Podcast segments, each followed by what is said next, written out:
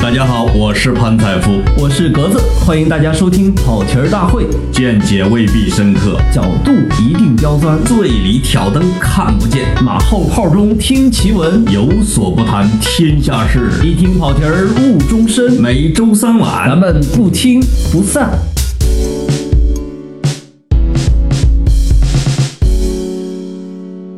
听众朋友，大家好，大家好啊我是老潘。我是格子，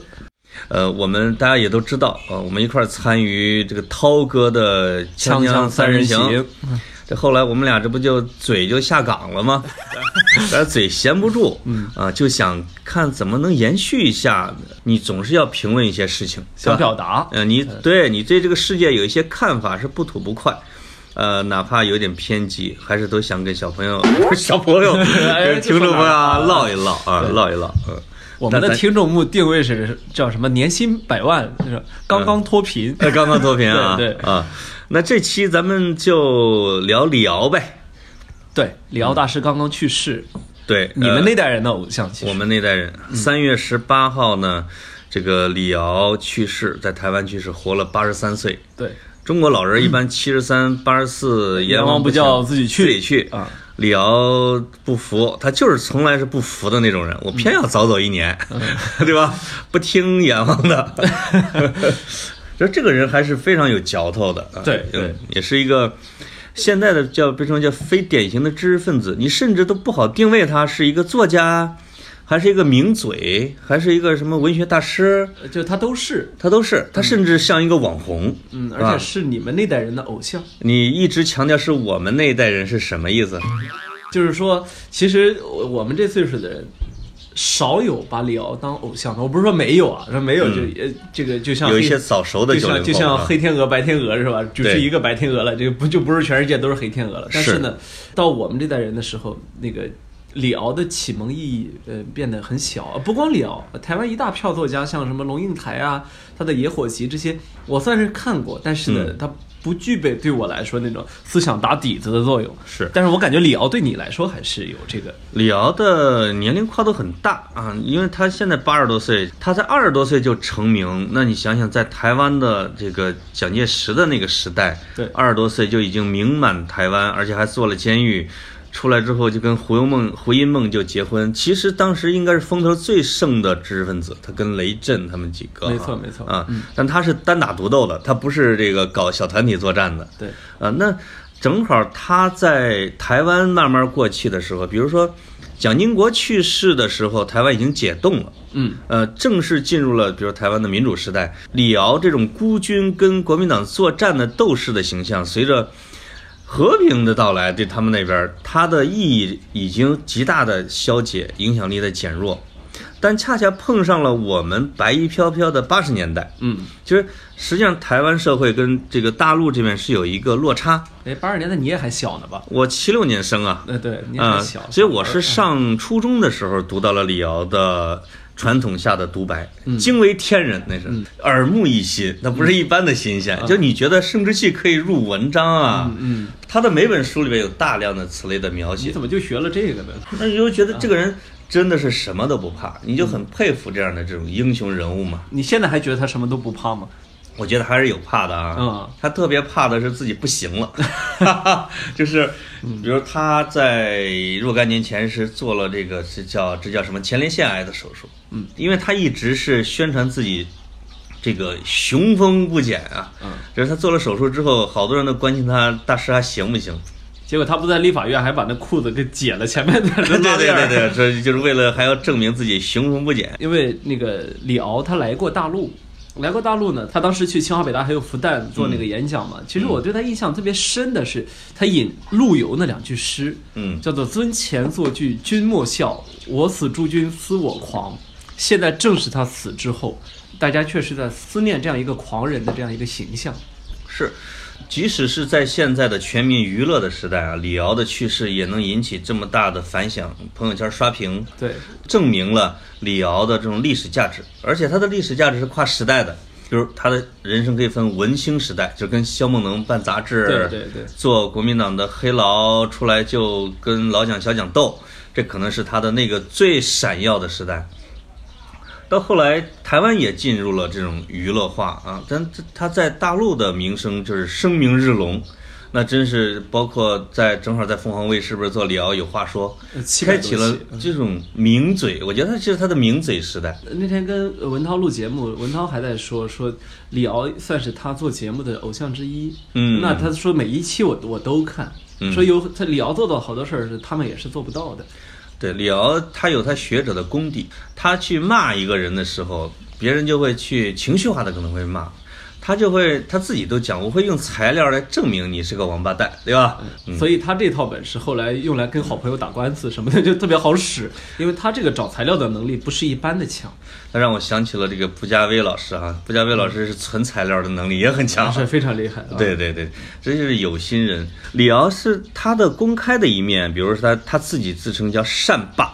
嗯，别人叫恶霸，恶霸他叫善善霸，他为了善而扮演一个恶霸的这种角色，反正就跟人不善啊罢斗甘休吧。对对对对，其实他批评的对象不仅仅是国民党，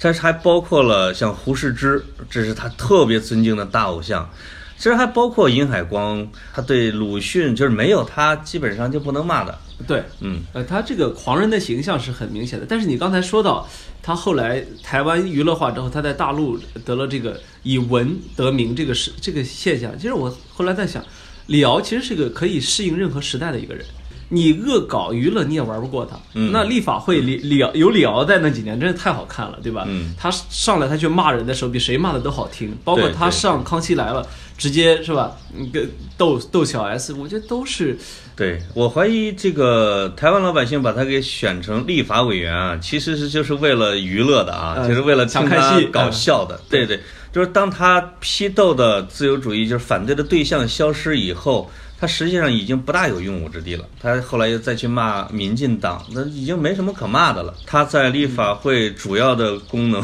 就是骂武器军购，是吧？对对对啊对这个以及在讲自己的一些黄段子。嗯嗯，这个好像是很多这种文化老男人就乐此不疲的一个话题，而对也是公众对他有非议的一个一个地方。没错，嗯但你发现为什么他的这些就特别吸引人呢？我觉得是因为李敖这个人啊，用一句话说，他的色彩饱和度高。嗯你看他的语言，当他说出一句话来的时候，那个语言就完全不一样。嗯我印象特别深，当时那个他不是第一次踏上大陆的时候，他是先从台北飞香港，然后他从香港凤凰卫视的刘长乐对陪着他再到大陆。然后凤凰卫视的记者就在飞机上得到机会采访他，问他说：“你怎么形容现在这个情况啊？”李敖就来了一句：“一仙过海，八仙失色。嗯，什么意思？”就是说我这个仙来了，啊八仙失色。包括他来形容一些，比如国际形势的时候啊，就是我就会惊叹，就是真的是文字功夫或者口才太好了。没错他给我印象最深的一个比喻就是比喻台湾的地位。嗯，他说台湾是一个睾丸，台湾是一个睾丸，就是攥在美国手里。 就是美国想让谁疼的时候，就攥一下台湾， 就会很疼。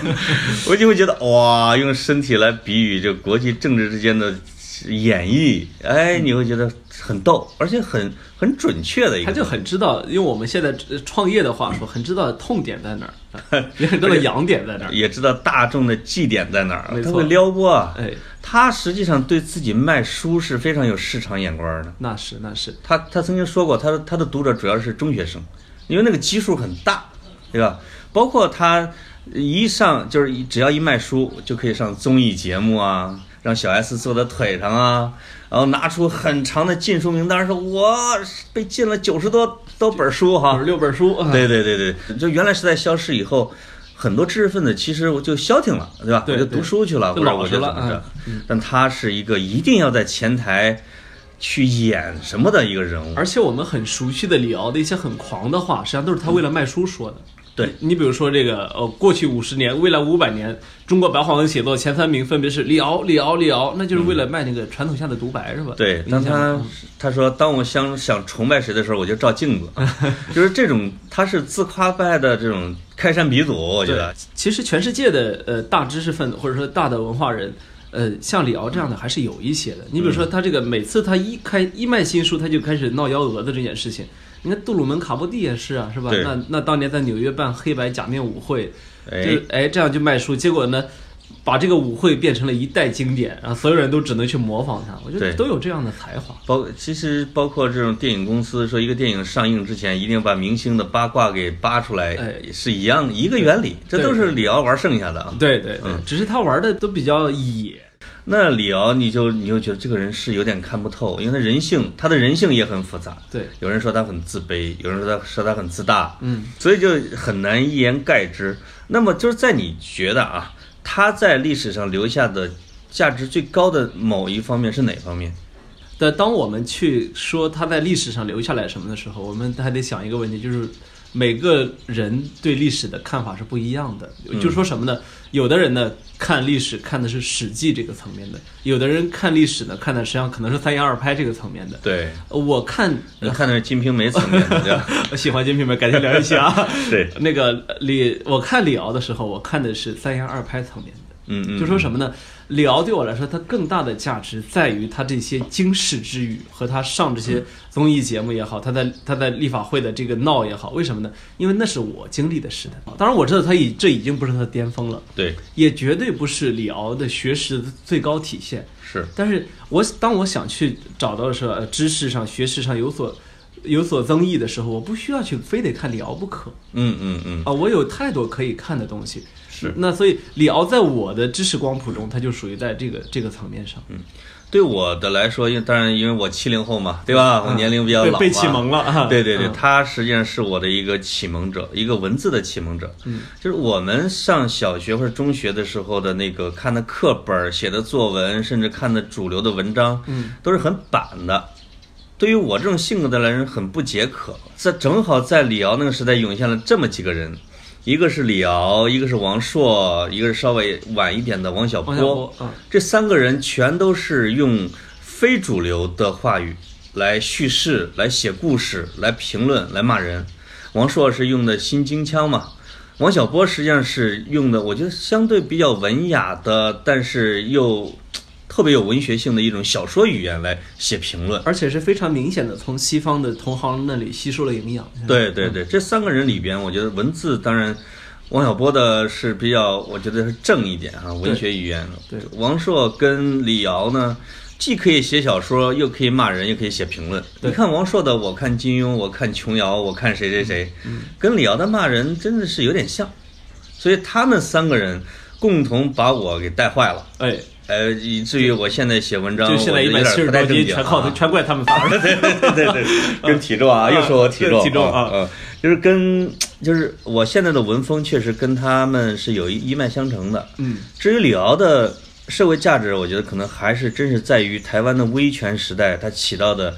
民主科普和民主启蒙的作用。这个我们感受不到，对起呃，起码我感受不到。是，就是，但是从当时的文字记载的时候，你会发现他是知识分子里边文字最大众化的、最广为人知的，他的那些评论是最通俗的，对，有点像美国的什么托马斯潘，嗯都是写的什么论民主之类的，就是一般的码头工人我都能看懂。所嗯以这可能是把胡适他们的这种叫书宅里的精神，胡适、银海光他们的精神，来给让广大老百姓能够给传递，这对可能是它的价值比较大的一部分。对，我觉得李敖他特别典型的一个特点，就是说我们今天在评价很多作家的时候，他就没这个特点，就是能说又能写。 很嗯，很长得还帅，很多大作家是能写，你让他出来站台上，他腿抖。他本来啊，他实际上有点像被台湾学术界给驱逐的，因为他是在台大历史系是被开除的。有人说是因为他睡了校花，并且有了孩子，还有人说是因为他偷了东西啊。但是李敖自己说他肯定是因为反对当局，然后你知道当时的李敖的系主任是谁吗？谁呀、许卓云。后来他们俩不是也打官司？他们打呀，打就是官司因为许卓云是正经的啊，就是嗯因为许卓云是虽然有一点残疾，他的手，但是是从小门门优，而且报台大的应该是报的是外文系之类的，不是历史系。当时台大的校长是傅斯年，嗯，就是看了许卓云许许许卓云的这个文章啊和简 历之后，就是说转系吧，转到我们历史系来，就是作为一个重点培养对象。这本科毕业啊，又给他送到国外去上，就学什么哥伦比亚大学嗯学在美国历史啊读的这对种对对。嗯回来之后就任命他台大历史系的系主嗯任，这真的是作为学术之星。这是学学霸，学霸嗯，而且许倬云现在也确实是活着的哈、最杰出的历史学家之一。之一。嗯，他跟李敖的这种玩法完全不一样。对你读他的《万古江河》啊，这些确实是还是比较正的一个历史学家。对，呃，语言本身也不像李敖那样饱和度这么高，是比较平实。这就牵扯到对李敖的这个学术的评价，因为他对自己是认认为自己是个历史学家嘛。嗯，那我们但是能拿出来的啊，李敖的是可以觉得能一读的，《胡适评传》《嗯，蒋介石评 传》《蒋介石评传》就你就看了只想笑，因为他用全本书都在骂蒋介石。哎，那他虽然用的材料还挺靠谱，但是呢，你情绪先行，观点先行。对我先说你是大坏蛋，然后我开始全书都在证明你是个大坏蛋，对吧？那就会觉得这不是历史学家做学问的路子。李李敖心里没有这个客观性这杆秤。嗯我们无论做戏还是做历史，其实都有一个很大的一个前提，就是所谓的客观性嘛。当然，我们知道绝对客观是做不到的，嗯对但是呢，你的这个心里得有这根线，你得去无限去逼近它呀。把他的骂人系列如果给撇掉的话，他我觉得有两块儿还是可以一看，比如说，呃，北京法源寺，嗯，这个是李敖平生最为自负的一本书，他认为是可以拿诺奖 的。呃，他后来不是也传说充斥被着观点被那本小说提了什么诺奖候选嘛？啊，然后那个提名也很容易，对吧嗯很容？嗯另外一个书呢叫《上山上山爱》，不知道你看过我吗？哦那个我没有，法源寺我看全书都在讲跟女孩子的交流，嗯以及各种的性描写和性心理描写的探讨。嗯，实际上那个也是李敖挺擅长的啊。嗯，据另说外一里面其嗯实很多是真实情节。那有可能，因为李敖的想象力是一般， 他他主要是靠他是搞历史的嘛就，主要靠啊。经历啊。另外一部分，我觉得他的散文写的是不错，因为语感啊什么的，喜笑怒骂自成一派。对对对，他记得有一本书叫不是有一篇文章叫《风吹哪页看哪页》，